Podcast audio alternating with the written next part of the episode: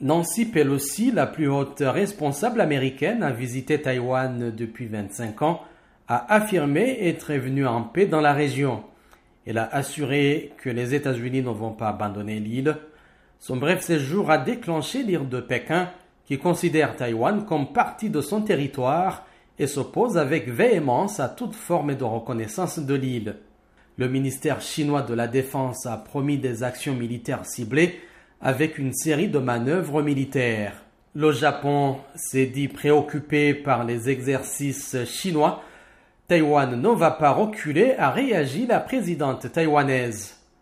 Plusieurs navires américains croisent dans la région, dont le porte-avions USS Ronald Reagan, selon des sources militaires américaines.